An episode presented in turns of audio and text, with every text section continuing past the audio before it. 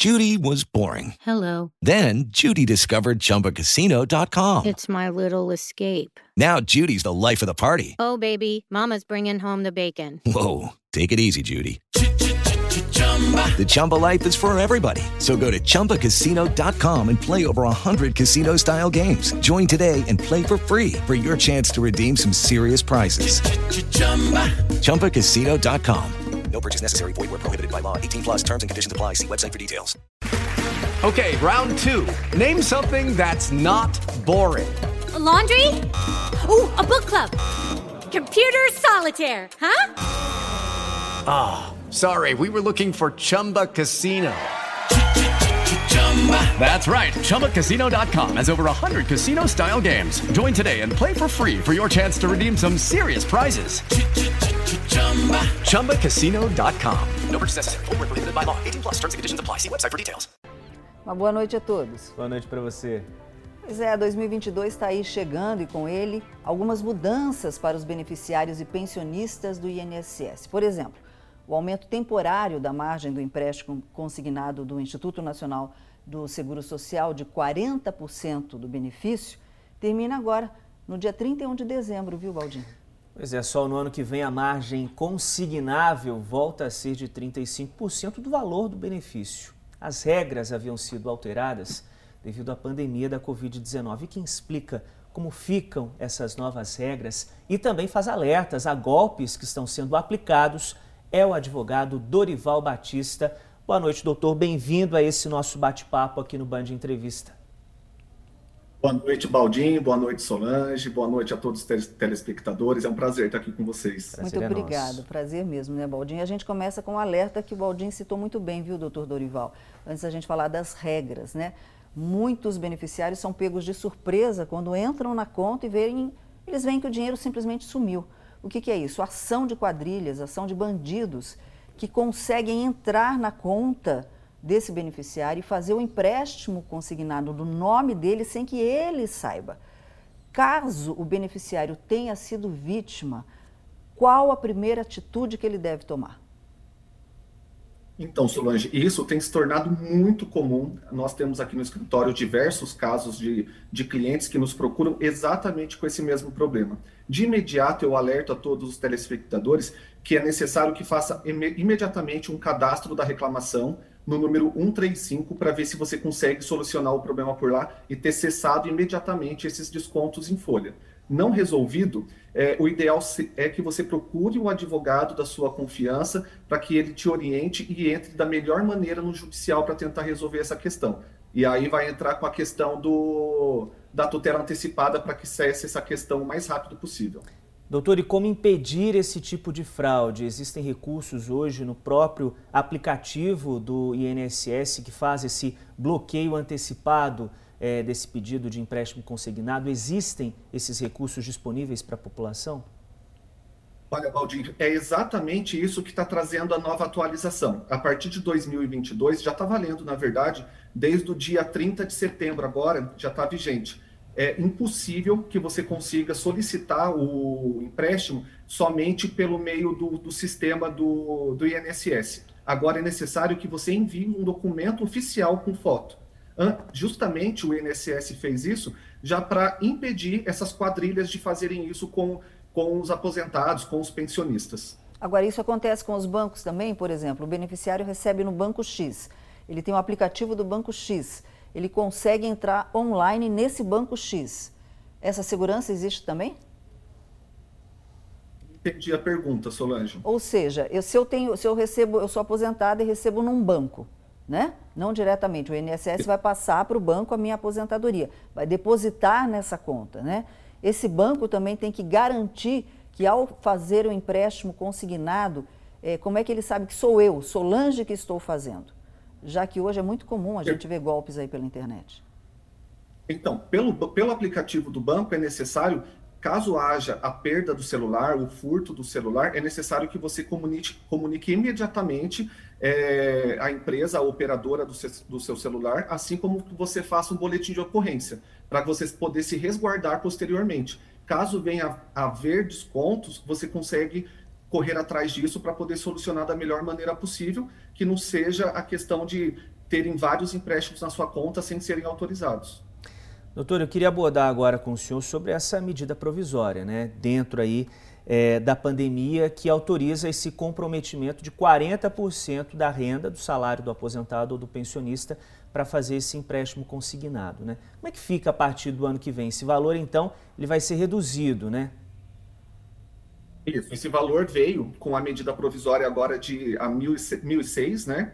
Que facilitou a vida do aposentado e pensionista, para que ele tivesse uma margem maior de empréstimo por essa questão de do que trouxe a pandemia, né, de toda essa crise que trouxe. Mas agora, a partir do dia 1 já vai cessar essa questão dos 40% e vai cair de volta ao que era antes de 2020, ou seja, os 35%, sendo 30% nesse, é, o permitido para o empréstimo consignado e 5% de, destinado ao cartão de crédito consignado. Tá, mas isso a partir, a partir do ano que vem, né? Se, se ainda estamos isso. em 2021, se até o dia 31 de dezembro o beneficiário quiser fazer o empréstimo ainda com as regras que estão em vigor desde o início da pandemia, ele consegue. Isso, ainda ele consegue fazer esse empréstimo com a margem de 40% para empréstimo, desculpa, 35% para empréstimo e 5% para cartão de crédito consignado. Uhum. E as taxas, doutor, como é que ficam as taxas é, com relação aos empréstimos? Né? Porque esse é um empréstimo considerado mais vantajoso, né? Permanece também aqueles os 2% de taxa? Isso. Os 2% de taxa vão permanecer. Não, e nisso não houve alteração. Tá. Permanecendo todas essas regras, como é que a lei vê tudo isso? A gente sabe que foi uma medida provisória, né? o próprio nome já diz, provisoriamente estamos mudando as regras do beneficiário do INSS e vamos voltar às regras antigas. Antigas, perdão. Agora vamos supor que com o aumento de procura que a gente sabe que houve durante a pandemia de empréstimo consignado, esse beneficiário se sinta ainda dependente daquele valor que ele obteve durante a pandemia. Ele vai ter uma perda de ganho financeiro a partir do ano que vem. Desculpa, Solange, eu não entendi a pergunta com relação à perda de ganho, com relação pois é, ao empréstimo. Ele, ele depende do empréstimo para sobreviver. Durante a pandemia ele teve 40%, vamos fechar um número de 40%, certo? A partir do ano que vem, isso se vai se reduzir. Ele fala, mas eu preciso daquele montante que eu tinha antes. Eu vou ter uma perda, ou seja, ele vai ter que se adequar a essa nova realidade. É, isso não tem como mexer, Solange. É, vai ter que se readaptar e não tem como voltar. E a questão é, o que mais vai prejudicar é a questão dos 40% e até que essas pessoas voltem a ter o crédito de 35%, ela não vai conseguir novos créditos. Porque o que antes era 40 vai voltar para 35, sendo apenas 30 destinado ao, ao empréstimo consignado. Então ele vai perder aí 5% só com relação ao empréstimo ele vai ter que se readaptar e é onde o consumidor, os aposentados e pensionistas estão vendo o maior problema com relação à volta do que era antes. Uhum. O nosso Porque papo. Agora facilita... Desculpa, doutor, pode concluir seu raciocínio. Não, não, pode falar. Nosso papo então continua com o doutor Dorival Batista. Daqui a pouquinho estamos de volta. O Band de Entrevista faz a primeira parada e volta em instantes. Continue com a gente até já.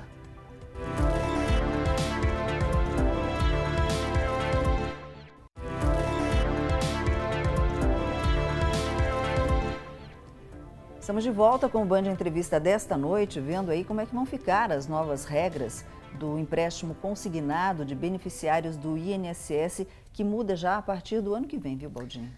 Nosso convidado de hoje é o advogado Dorival Batista. No bloco anterior, a Solange falava a respeito dessa alta dos empréstimos consignados. Sim. Eu tenho aqui os dados. Só, só este ano foram mais de 37 milhões de contratos de empréstimos consignados solicitados. O número é um pouco maior comparado só esse a ano 2000, de 2021? Só esse ano de 2021. O número é um pouquinho maior comparado a 2020, mas dá um salto de quase 6 milhões de pedidos comparado a 2019, que foram cerca de 32 milhões de pedidos. Quer dizer, esse cenário, essa alta nos pedidos é, de empréstimos consignados, né, refletem a questão social que a gente está vivendo hoje, né, doutor? O brasileiro hoje tem pouco dinheiro no bolso e precisa cada vez mais recorrer a alternativas como os empréstimos para conseguir dar conta das despesas. A inflação lá nas alturas, nosso poder de compra está derretendo, quer dizer, o brasileiro não tem mais condições de assumir as despesas de antes. Não, não, a conta não fecha, né? Por isso que as pessoas precisam entrar com esse recurso do empréstimo consignado e comprometer aí uma boa parte da sua renda, né? Exatamente, Baldin. Agora no ano de 2020 e até agora 2021, nessa altura do campeonato, onde a gente se vê ainda dentro da pandemia e talvez aí uma quarta onda que está se aparecendo, é, o, as pessoas fizeram como meio de sobrevivência, onde tudo teve infração, tudo subiu. A gente pode ver aí o combustível. Então, as pessoas, o que tiveram de oportunidade, elas acabaram acatando, né? Exatamente. O senhor comentou né, que nós vamos voltar aí a 35% do valor do benefício, como é de costume a regra, né, que era vigente antes da pandemia, depois passou para 40%. Agora, o período de carência, como é que vai funcionar, doutor? Solange, até, até o final de dezembro, até o dia 31 de dezembro, o pensionista que quer solicitar o empréstimo, ele ainda consegue solicitar o período de carência de quatro meses, o que vai mudar a partir do ano que vem. A partir do ano que vem, ele pode solicitar, esse período de carência ele pode existir, só que aí vai ser opcional. Ele não é mais obrigatório. Agora está sendo, ele tem como direito quatro meses de carência, o que vai mudar a partir do ano que vem. A partir do ano que vem, além de ser opcional, é, corre o risco, ele tem que ficar muito de olho na questão de juros porque aí eles podem aplicar juros tanto com relação ao tempo de com relação ao prazo que eles vão ter, né? Uhum. Então tem que ficar muito de olho, porque não vai ser simplesmente o período de carência que ele vai ter. Ele vai ter a carência, porém vai ser aplicado juros em cima disso. Agora, só complementando antes do Baldin perguntar, o Banco Central não entrou com nenhuma determinação do limite desses juros? Tem, tem o um limite e é necessário que se você ver que está abusivo, eu acredito que seja em torno de 2, 2,5% também, viu Solange? Tá, então se vê que está abusivo, o contrato é leonino, você pode denunciar aquela instituição financeira. Exatamente. Entra em contato no 135 e se não conseguir resolver por lá, entra em contato com o seu advogado de confiança para estar tá analisando para vocês. Doutor, esse tipo de contrato aparentemente é mais vantajoso para o consumidor, né? justamente por essa taxa de juros de 2%, mas também é um, um, uma modalidade vantajosa para a instituição financeira porque garante o pagamento, já que é descontado direto é, da folha desse aposentado ou desse pensionista. Eu pergunto para o senhor, há casos é, de pensionistas ou até de instituições financeiras que conseguem fazer uma manobra e comprometer mais de 35% da renda desse consumidor? Existem casos assim, doutor? Existe, existe sim, Baldin. Outra, uma questão que é muito interessante o pensionista ficar atento é na questão do RMC. O RMC, ele é a reserva de margem consignável. Às vezes ele não solicita e às vezes ele tem lá no extrato dele de recebimento uma taxa sendo reservada, 5%, ou às vezes até mais se a pessoa não se atentar a isso. O limite é o 5% é, esse valor, ele está ali, a pessoa às vezes nem usa, e às vezes vem até para a gente debater num outro encontro, que é a questão de, às vezes ele tem muito para receber, porque ele está sendo descontado e não está usufruindo. Ele não tem acesso a, a questão burocrática de como funciona essas, esses descontos, então, às vezes, por ser leigo ao assunto, ele acaba aceitando e passam anos ali tendo esse desconto em folha. Ok. Recentemente, doutor Dorival, o governador de São Paulo, João Dória, ele determinou, é uma determinação do governo do estado, que as empresas que ofertem benefícios aos segurados do INSS cessem esse serviço, né? Ou seja, a pessoa recebe uma ligação, fala, ah, nós temos aqui um crédito para você, isso não pode mais, é, é, passível de multa até aquela empresa. Só que, na prática, isso não está funcionando. Não pode acontecer, Solange, assim como não pode ocorrer o envio desse cartão de crédito consignado. Acontecendo isso, busque o seu advogado, porque a, a, gente consegue entrar com uma ação, caracterizar o dano moral aí em virtude disso, e a empresa vai ter que se respaldar com relação a isso. Nesse setor cabe PROCON, por exemplo, o IDEC, que é o Instituto de Defesa do Consumidor, e mesmo o consumidor.gov.br, que é um site aí do Ministério da Justiça? Cabe, cabe sim. Pode entrar em contato com o PROCON, pode entrar em contato com o número 135, fazer a reclamação direta, e aí não tendo um retorno, não tendo o, o problema resolvido, procura o advogado de confiança para tomar medida judicial com relação a isso. Doutor, e quais as orientações para as pessoas que querem recorrer a este empréstimo consignado, né? Esse dinheiro extra que às vezes parece uma tentação, né? Ainda mais quando tem essa, essa oferta de crédito liberado pela instituição financeira. Mas há necessidade de se tomar muito cuidado com isso, né? Final de ano, Natal Pois também, é, né, Baldinho? Presentes, né? Presentes, O pessoal né? já empolgado. É. Principalmente. E minha preocupação maior agora nesse final de ano é com relação a essa questão do que ainda é possível é, fazer solicitação até o dia 31 de dezembro, né? Que a gente se. A gente fica iludido com essa questão da suspensão por quatro meses. Como assim? Você vai suspender, mas daqui a pouco vai passar os quatro meses e você vai ter que começar a fazer o pagamento. Então tomem muito cuidado com isso, vej- vejam realmente a necessidade que você tem de fazer esse empréstimo. E para os novos, eu só gostaria de frisar que é necessário aí pelo menos é, um mês para você fazer a, a solicitação do empréstimo Doutor- novos beneficiários. Doutor Dorival Batista continua com a gente nesse nosso bate-papo aqui no Band Entrevista. Mais uma pausa rápida. Em instantes estamos de volta falando sobre empréstimo consignado aqui na Band. Continue com a gente até já.